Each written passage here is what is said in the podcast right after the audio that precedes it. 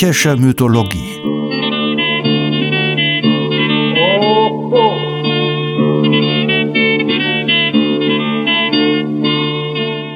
Helgas nützlicher Podcast.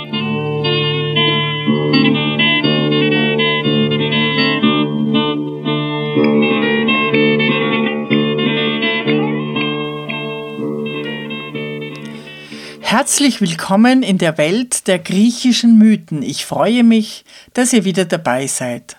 Heute wird es blutig. Wir beschäftigen uns mit Vater-Sohn-Konflikten, die in dem frühen Geschehen des griechischen Mythos fast den Hauptinhalt darstellen. Und mit dem fürchterlichen Kriegsgetümmel, in das sich die nachmals olympischen Götter stürzten, als sie sich gegen die Titanen erhoben und indem sie letztlich als Sieger hervorgingen. Diese Folge eröffnet auch die Erzählungen von merkwürdigen Geburten, denn viele Göttersöhne oder Göttertöchter brauchten eine ziemlich spezielle Art der Geburtshilfe.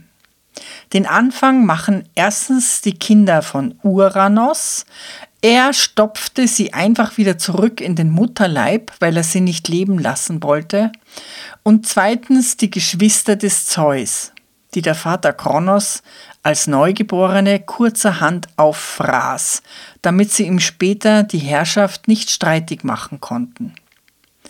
Aber die zurückgestopften Kinder des Uranos überlebten genauso wie die des Kronos im Bauch des Vaters, wie Jona im Walfisch, bis er sie wieder ausspucken musste. Und da waren sie offensichtlich bereits erwachsen. Aber von Anfang. Wir haben schon gehört, dass das Chaos aus sich heraus die Erde, Gaia, Nyx, die Nacht, Erebos, die Finsternis, Tartaros, den Abgrund und Eros, die Liebe gebar. Eros selbst blieb kinderlos, aber die Geschwister vermehrten sich munter. Gaia, die Erde, gebar unter anderem ohne männliches Zutun Pontos, das Meer, Urea, die Gebirge und Uranos, den Himmel. Uranos war ihr als Erstgeborener ans Herz gewachsen und er liebte es, sich über sie zu wölben und passte genau zu ihr, wie Hesiod beschreibt.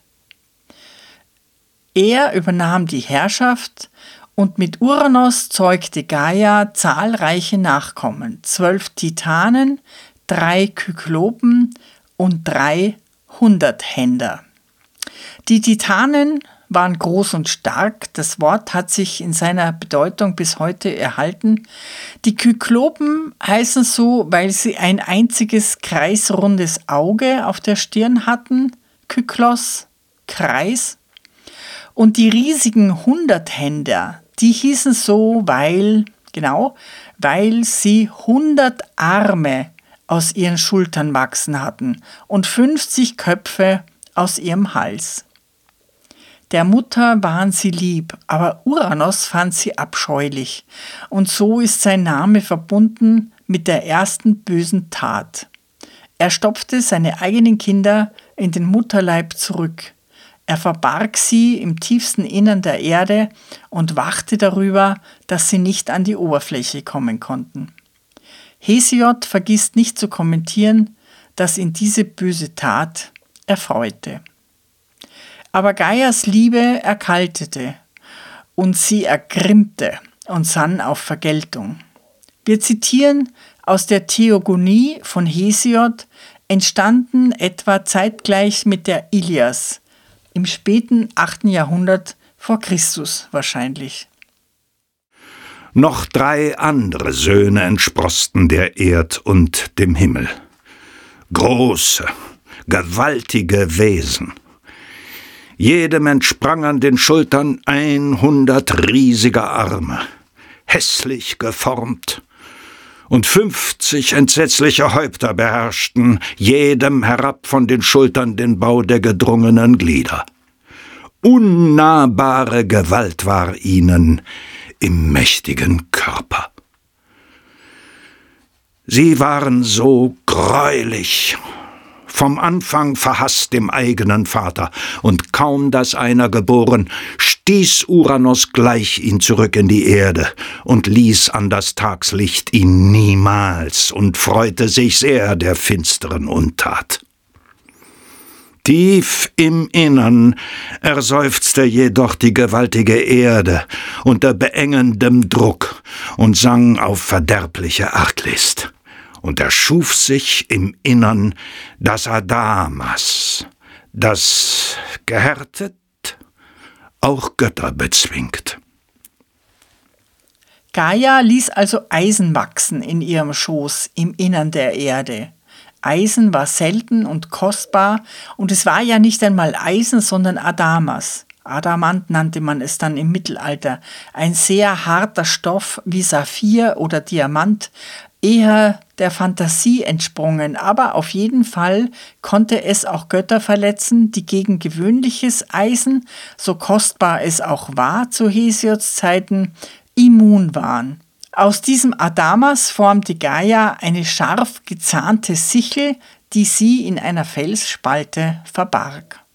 Dann ging sie zu ihren zwölf Titanenkindern. Wir hören weiter. Kinder mein und des Vaters des Frevelnden, wenn ihr gehorchen wolltet, vermöchten die Schmach wir wohl am Erzeuger zu rächen war doch er es zuerst, der aussann schlimme Gewalttat. Sprach's, und Schrecken bezwang sie alle. Es waget von ihnen keiner ein Wort. Doch Kronos, der mächtige, schlaue Berater, redet gefasst zur Mutter, sodann zur Geliebten, entgegnend. Mutter, ich nehm's auf mich und denke das Werk zu bezwingen. Also sprach er. Und Gaia, die Riesige, freute sich innig, barg ihn in einem Versteck und legte die zahnige Hippe ihm in die Hand und lehrte zuletzt ihn jeglichen Kunstgriff. Uranus kam, der Erhabene, die Nacht herführend. Er legte Liebe begehrend sich hin um Gaia und dehnte sich ringsum.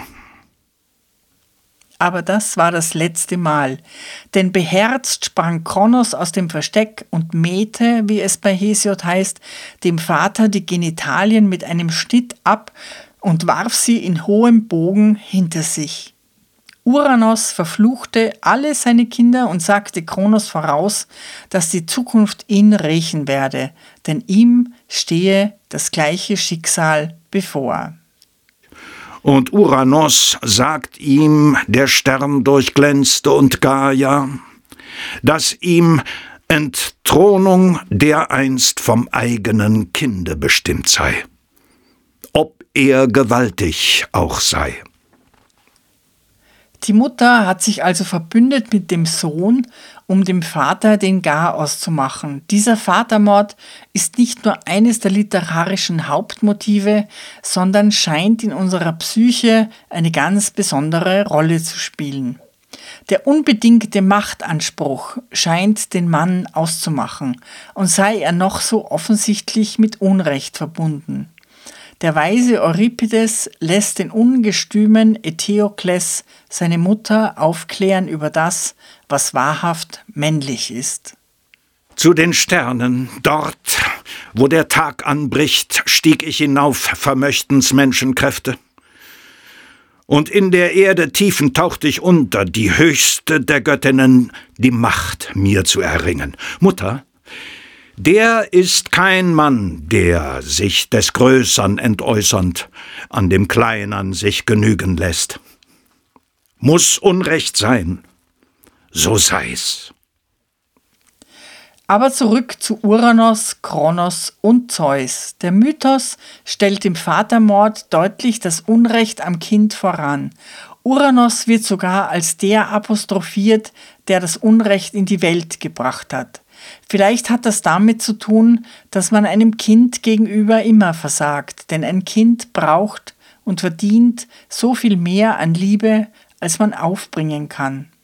Kafka schrieb in seinem berühmten Werk Brief an den Vater von 1919 Mein Schreiben handelt von dir. Ich klagte dort ja nur, was ich an deiner Brust nicht klagen konnte. Das ist nett formuliert, denn auch der Vaterkonflikt Kafkas geht mehr oder weniger letal aus. Der Mythos formuliert hart. Uranus und Kronos versuchen es erst gar nicht. Sie vergehen sich an den hilflosen Neugeborenen und so erscheint der Vatermord mehr als legitime Rache. Uranus fing mit dem Unrecht an, er wollte seine Kinder nicht leben lassen, verbarg sie in der Erde und wurde entmannt und entmachtet von seinem Sohn Kronos mit Hilfe der Mutter Gaia.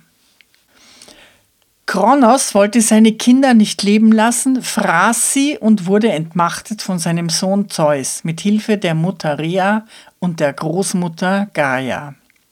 Der Vatermord wird an die nächste Generation weitergegeben. Das deutet auf ewige Wiederholung. Dem ist aber Zeus vor. Er installiert das Recht und seine Aufgabe ist es, dass es eingehalten wird. Das klappt, wenigstens teilweise. Wenigstens ist der Vatermord nicht mehr die Regel. Aus der Welt geschafft ist er allerdings nicht.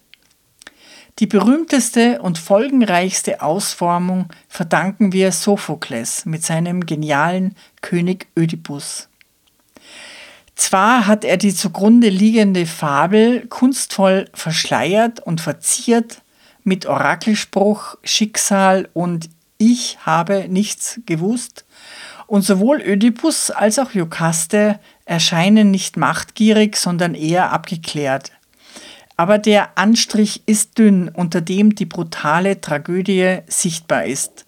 Vater und Mutter wollten den Knaben töten lassen. Das hat allerdings nicht geklappt, weil der Mordbefehlsempfänger, wie der Jäger in Schneewittchen, Mitleid hatte, im Gegensatz zu den Eltern, wie Sophokles betont.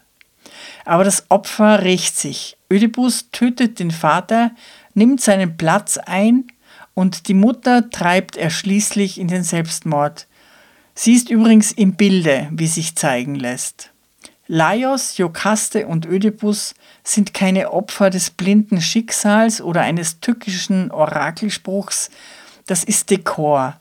Sie spielen die alten und offensichtlich ewigen Rollen von Gaia, Uranus und Kronos. Wie universal dieses Thema ist, der brutale Kampf zwischen Söhnen und Vätern, soll eine bekannte alte schottische Ballade zeigen. Dein Schwert, wie ist's vom Blut so rot, Edward? Edward, dein Schwert, wie ist's vom Blut so rot? Und gehst du so traurig da? Ich hab geschlagen meinen Geier tot, Mutter. Mutter. Ich hab geschlagen meinen Geier tot, und das, das geht mir nah. Deines Geiers Blut ist nicht so rot, Edward. Edward, deines Geiers Blut ist nicht so rot, mein Sohn, bekenn mir frei. Ich hab geschlagen mein Rotrost tot, Mutter. Mutter, ich hab geschlagen mein Rotrost tot, und zwar so stolz und treu.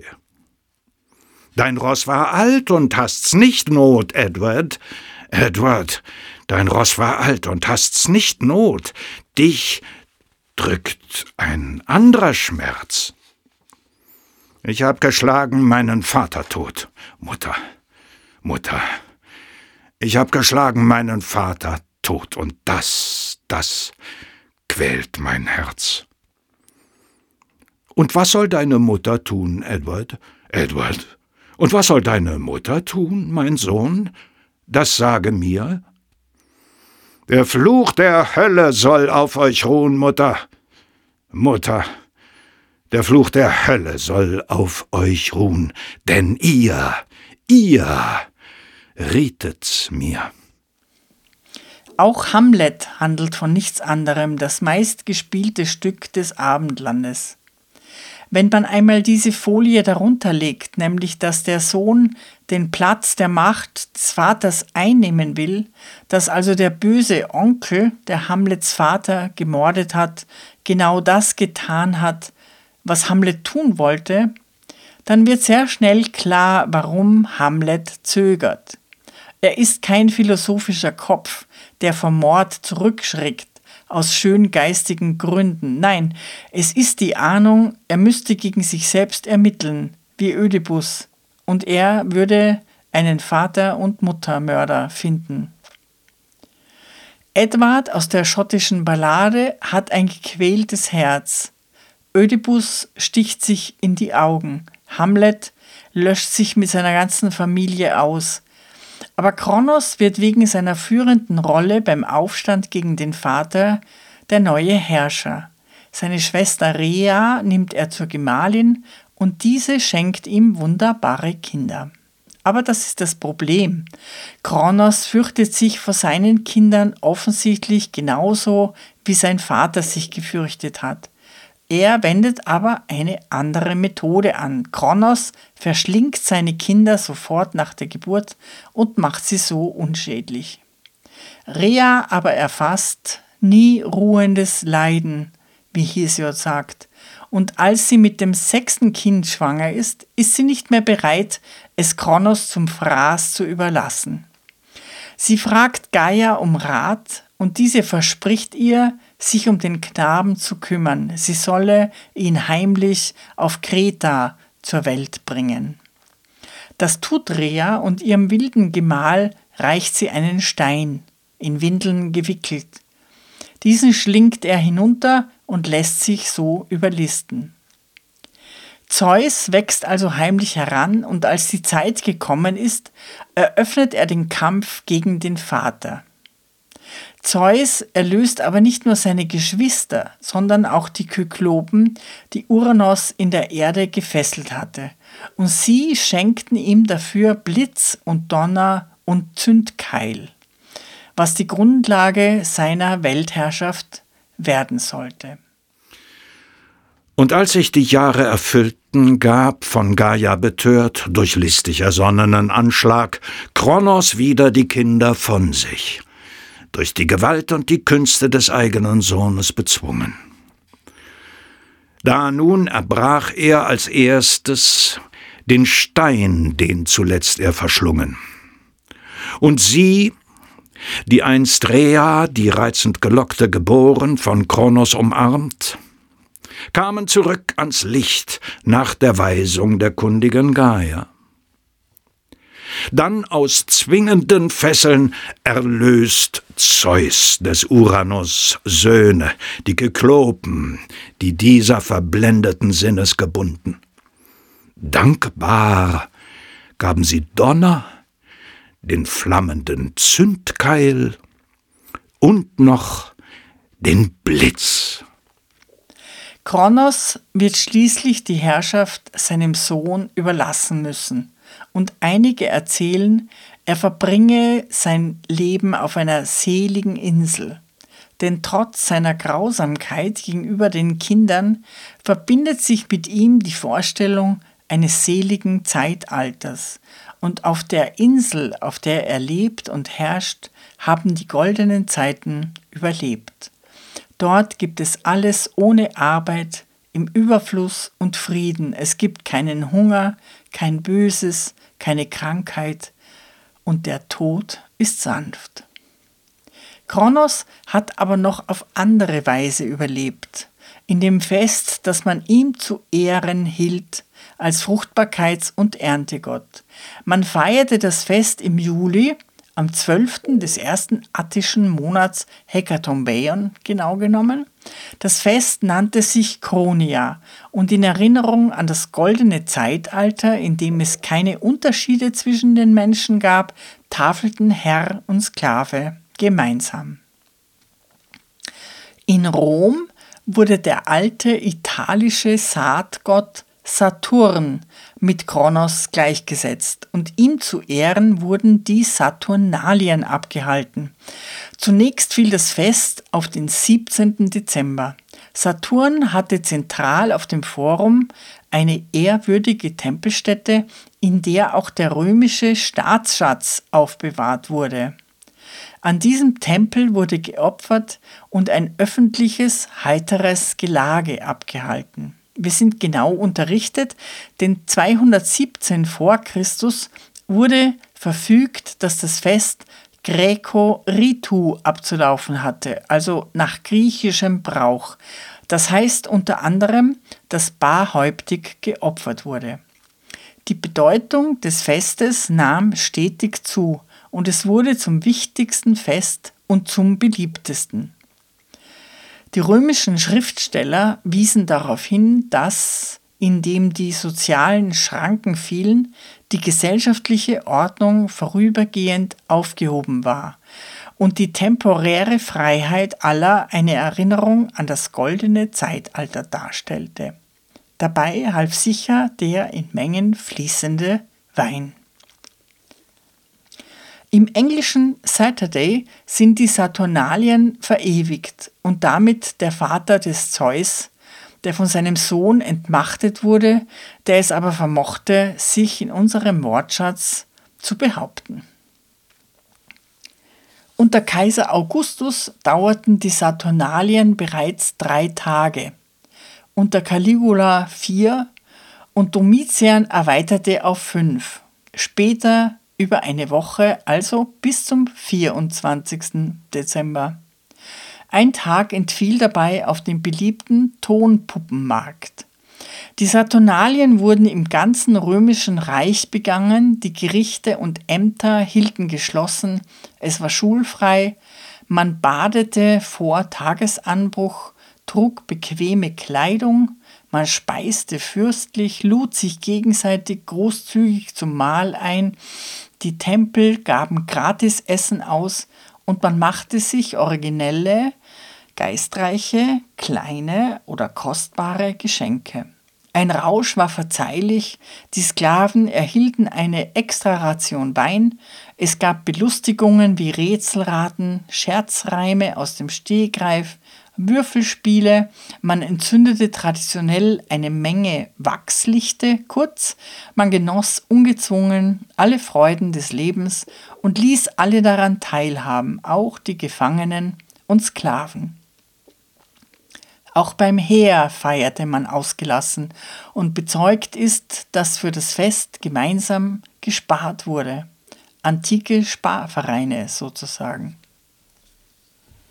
Berühmt ist der Brauch, dass an diesen Tagen die Sklaven mit an der herrschaftlichen Tafel saßen, schon wie bei der griechischen Chronia. Oder die Rollen wurden sogar scherzhaft vertauscht. Die Herren bedienten die Sklaven. Durch Los wurde ein König bestimmt, ein Rex Bibendi, ein König des Trinkens, der an die anderen verrückte oder sinnlose Aufträge erteilte. Man wird sich die Stimmung vorstellen dürfen, als viele Weihnachten, Fasching und Betriebsfeier zusammen.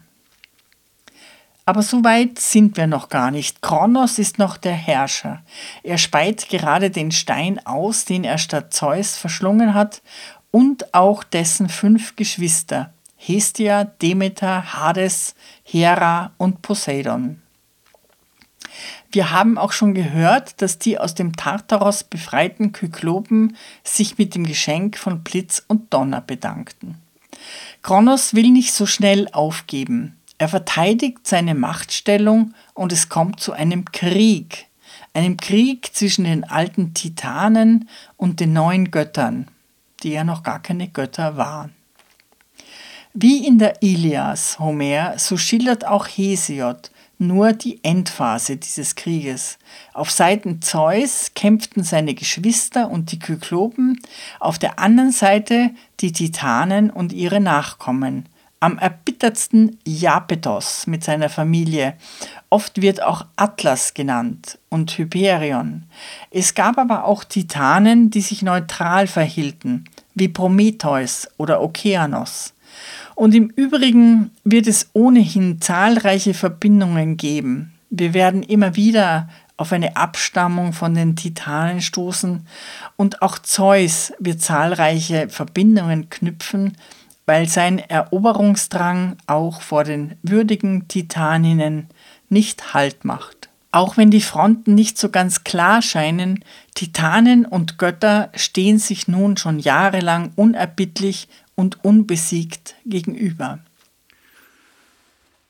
Und schon kämpften sie lange mit selbstaufreibendem Ringen gegeneinander, sich messend in wild hinstürmender Feldschlacht, sie, die titanischen Götter und die von Kronos entstammten. Die nun bekämpften einander in geistabquälendem Streite, unablässig bereits zehn voll umrollende Jahre, und der verderbliche Zwist fand Lösung nimmer und Ende. Die Wendung bringt kein trojanisches Pferd, sondern ein Einfall der Gaia. Sie erinnert sich, das waren doch noch nicht alle ihre Kinder, da gab es doch noch welche, und sie erinnerte sich an die furchtbaren Hunderthänder. Einst grollte der Vater im Herzen und schlug in mächtige Bande sie alle, schauend mit finsterem Auge. Die übergewaltige Mannheit, Bildung und Größe. Und barg in die Ferne sie unter das Erdreich, wo sie kummerbedrückt von dem Grunde des Landes beherbergt hausten, am äußersten Rand an den Grenzen der riesigen Erde. Gaia zeigte den Göttern in klar durchführender Rede, dass sie mit jenen den Sieg und strahlenden Ruhm sich gewinnen. Da löste sie Zeus und sprach vor ihnen, Hört mich, herrliche Söhne des Uranos, Kinder der Gaia, auf und zeigt die gewaltige Kraft und die schrecklichen Hände jetzt dem Titanengeschlecht. Euch messend im grausigen Kampfe, freundlichen Dienstes gedenk und wie viel ihr musstet erdulden, bis ans Licht ihr gelangtet zurück aus lastenden Fesseln durch unseren Mut, vom Reiche des Dunkels. Und ihm ward die Antwort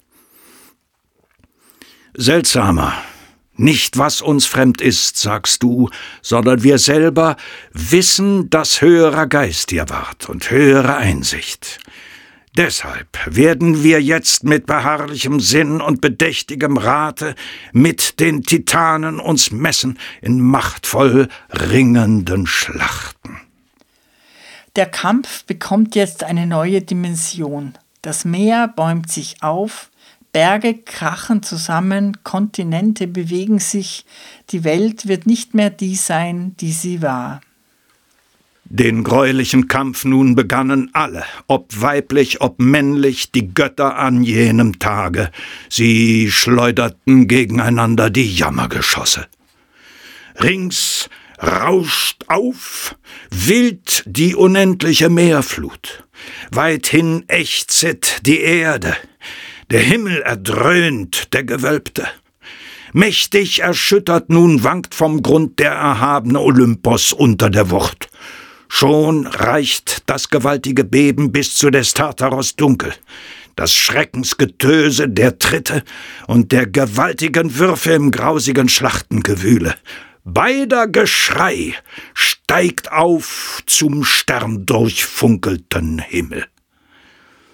Doch auch Zeus enthüllte nun seine Gewalt, zündende Keile und Blitze, Schlag auf Schlag, mit Gekrach und Leuchtglanz, flogen behende und wirbelten heilige Glut auf zahllos. Aber die Erde, die nahrungsspendende, wimmerte rings in Flammen. Es kracht im Brande die mächtige Waldung. Ringsum zischte die Erde in des Okeanos Strömung. Es zuckt in die heiligen Lüfte riesig die stehende Flamme. Grauenvoll fasste der Brand nun das Chaos aber vor allen erweckte die brennende Kampfwut die aus dem Dunkel. Die dreihundert Felsen zugleich Wurf auf Wurf nun entsandten, und mit den scharfen Geschossen schatteten so die Titanen. Und unter die kluftige Erde jagten sie diese hinab und schlugen mit siegenden Händen dann sie in schmerzliche Fesseln, so wild auch immer sie trotzten. Unten, im dumpfigen Ort am Rand der riesigen Erde, schaurig und modrig, so dass davor selbst grauet den Göttern alles ein gähnender Schlund vom Gewölke, dem schwärzlich blauen, umhüllet. Auf Gaias Rat hin übergeben die siegreichen Götter Zeus den Vorsitz, und mit ihm siegt das Recht und die Ordnung. Seine Zeichen sind Zepter, Adler, Blitzbündel und Helm, und seine Söhne werden ihm die Herrschaft nicht entreißen. Hesiod schreibt über ihn Glücklich er, dem gelungen das Werk. Groß selbst vor den Göttern, lebt er Leiden entrückt, nie alternd, ewige Tage dass er keinen Widerspruch duldet und dass seine Kraft und Macht diejenige aller sonstigen Götter, Söhne und Enkel zusammengenommen weit übersteigt, macht er am Anfang der Ilias deutlich, wo er mit einem eindrucksvollen Bild unbedingte Loyalität einfordert.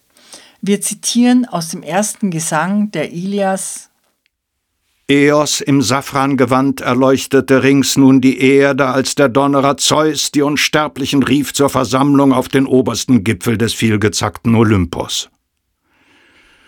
Hört mein Wort, ihr Götter umher und ihr Göttinnen alle. Stimmet mir bei, dass ich eilig Vollendung schaffe dem Werke.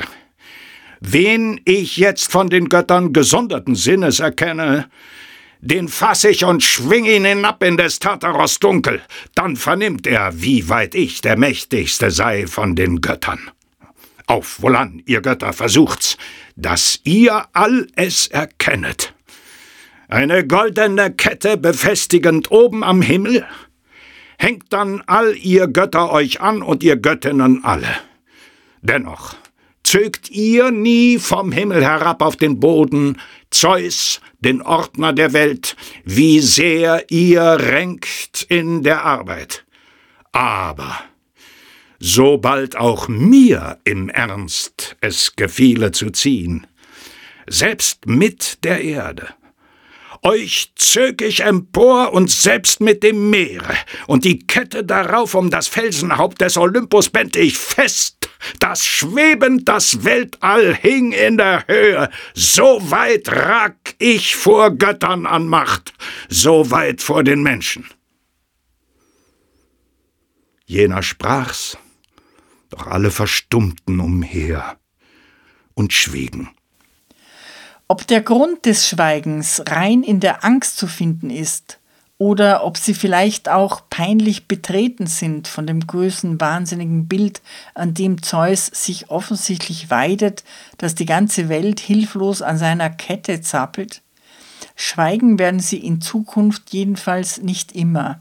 Es wird Auseinandersetzungen geben, sie werden auch den Aufstand proben, und Zeus hat auch Angst, von einem Sohn verdrängt zu werden. Aber der Wohnsitz der Götter, der Olymp, wird von nun an bewohnt. Fest sitzen sie auf ihren Thronen nach einer festgesetzten Ordnung. Wenn der Mensch dann die Erde bevölkern wird, erfreuen sie sich an seinen Opfern und greifen in seine Geschicke ein. Aber solche Umstürze wie die Titanenschlacht, in der alle Naturkatastrophen zugleich stattzufinden scheinen, die wird es nicht mehr geben.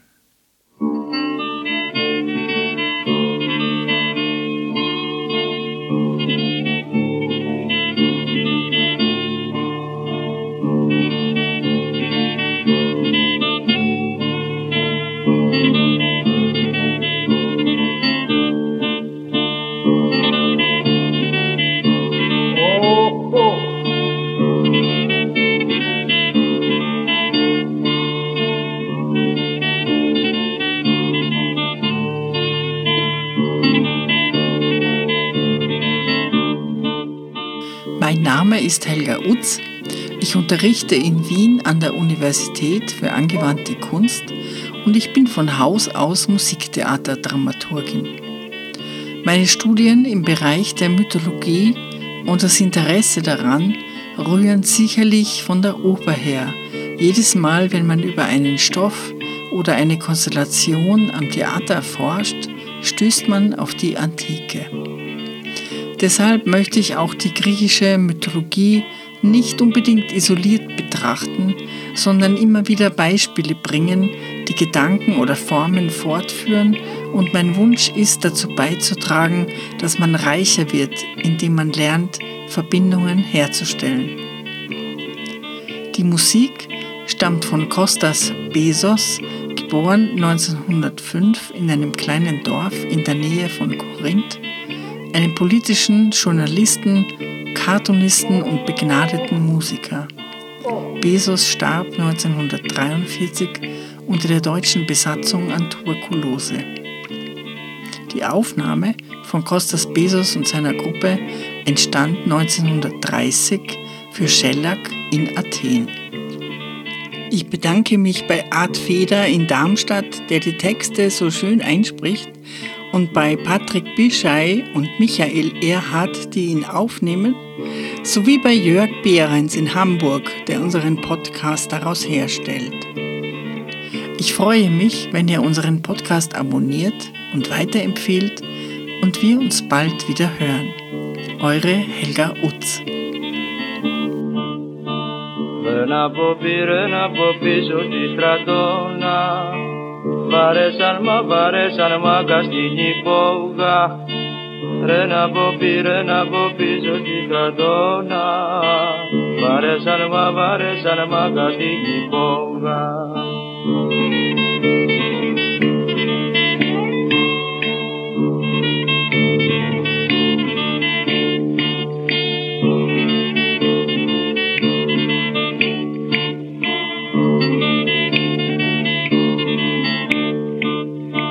Beninaš ba, beninaš ba, cožme to kupio.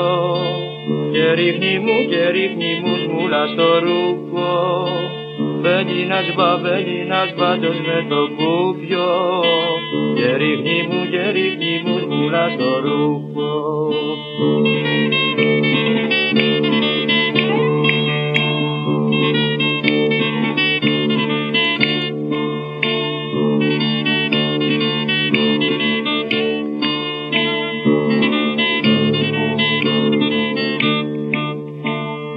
Κατρακί και κατρακύλισε το πέσι Μαδρίνιωνα, μαδρίνιωνα αργύλε στη μέση. Και κατρακί και κατρακύλισε το πέσι Μαδρίνιωνα, μαδρίνιωνα αργύλε στη μέση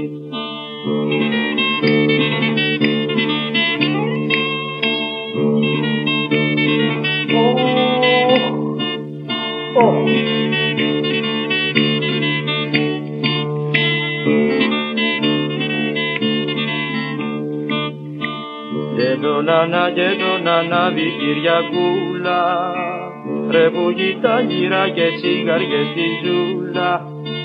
Και τον Ανά και τον Ανάβη Κυριακούλα ρε που τα γύρα και τσιγαριές στη ζούλα